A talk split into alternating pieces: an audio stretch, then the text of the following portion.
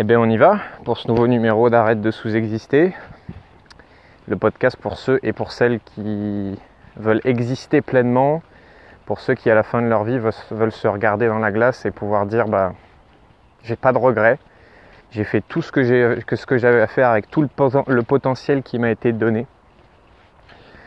Et aujourd'hui, je vais te parler de, des deux types de personnes que j'ai au téléphone chez ceux qui envisagent de faire un accompagnement avec moi, je fais toujours un appel avant pour vérifier que euh, bah, un accompagnement, ça peut faire une vraie différence pour la personne. Et lors de ces appels, j'ai souvent deux types de personnes. Le premier type de personne, c'est euh, la personne qui a réellement envie de se transformer et qui a pris la décision d'investir sur elle et qui sait que se transformer et transformer sa vie, ça passera euh, par une décision d'investir sur soi. Souvent, c'est les personnes qui ont, entre guillemets, suffisamment souffert pour que leur situation actuelle soit tellement inconfortable que changer, c'est plus euh, j'aimerais bien changer, il faudrait que je change, ça peut être bien de changer, mais ça doit changer. C'est devenu une nécessité pour elle de changer. Et donc ces types de personnes-là qui savent que c'est seulement en investissant sur elles-mêmes, en misant sur elles-mêmes, qu'elles vont pouvoir se transformer. Et qui savent que ça va passer par prendre une décision inconfortable. Et je vais y revenir dans la suite de ce podcast. Et puis il y a un deuxième type de personne qui a envie de changer aussi, qui sont potentiellement en souffrance ou qui ont potentiellement un blocage ou une situation qui ne leur va plus, mais qui ne sont pas prêts à prendre une vraie décision et qui vont s'orienter vers une demi-décision.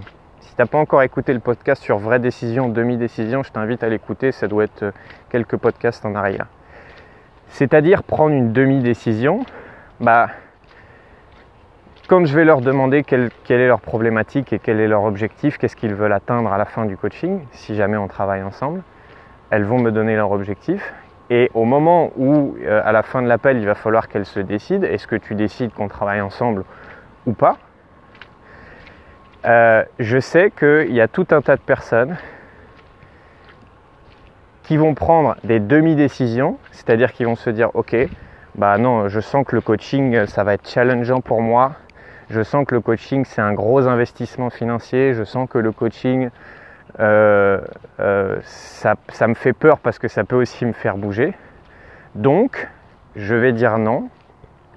Je vais invoquer tout un tas de raisons euh, qui ne sont pas les vraies raisons, mais voilà, pour pouvoir justifier mon non.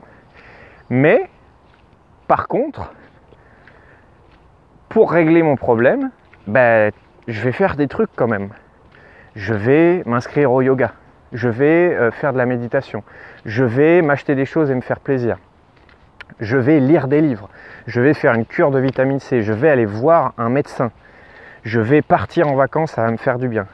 C'est-à-dire des demi-décisions,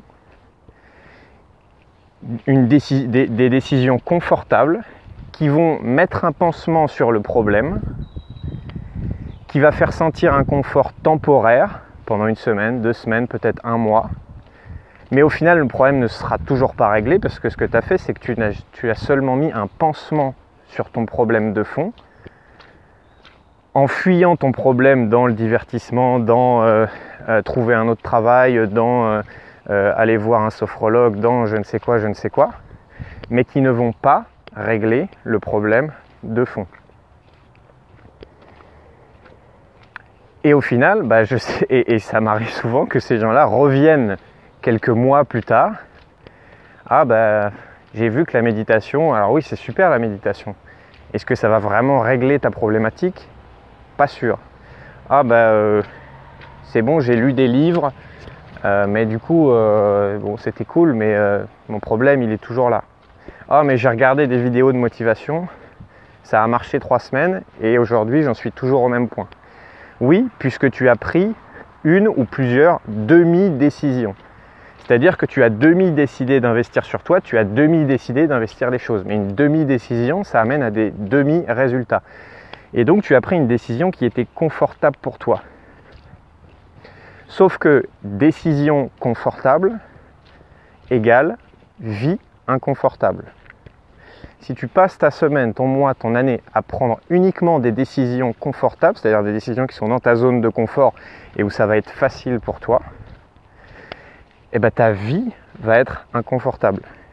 Tu vas expérimenter l'inconfort que tu avais choisi de ne pas vivre en prenant une vraie décision.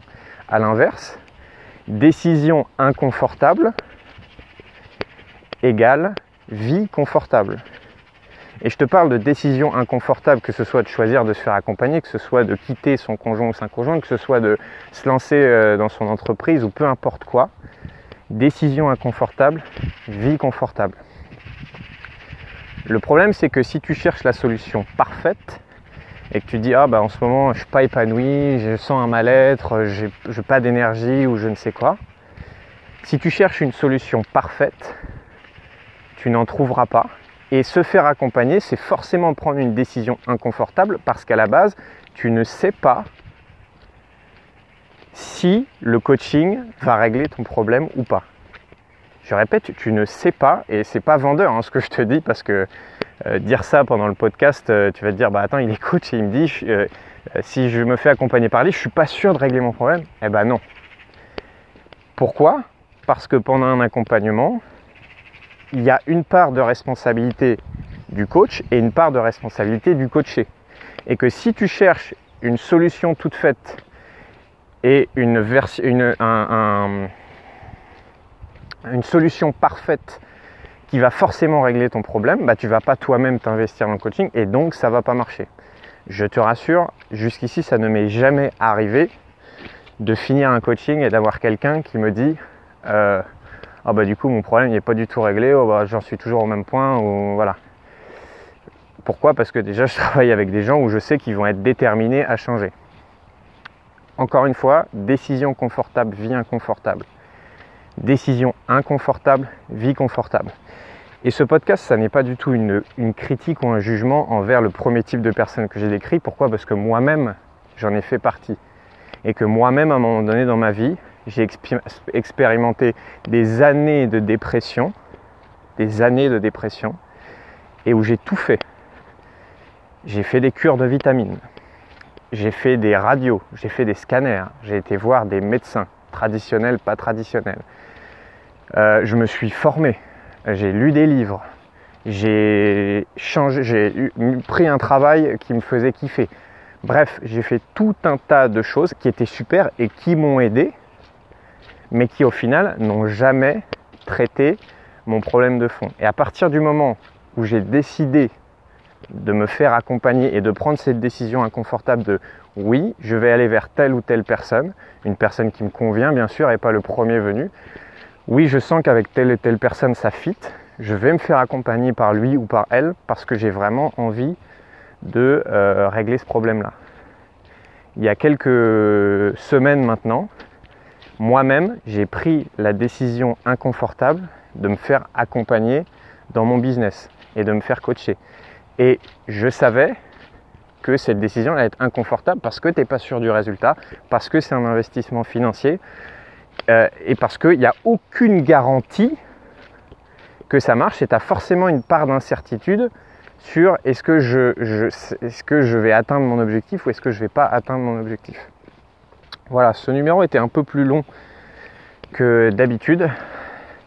J'espère que tu n'es pas arrivé en retard au travail à cause de moi. Je te souhaite une très très très bonne journée et à bientôt.